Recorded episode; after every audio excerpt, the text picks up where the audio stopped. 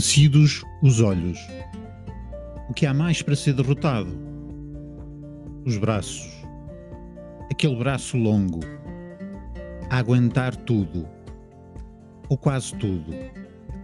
Porque contra ventos e marés não há quem. E depois aquele peixe vindo das profundezas, da alma, até aos infernos.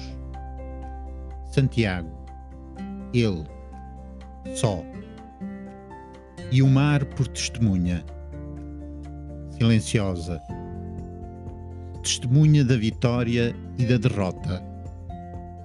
Gloriosas as duas, as duas como uma só. Um livro para ler e reler, neste caso.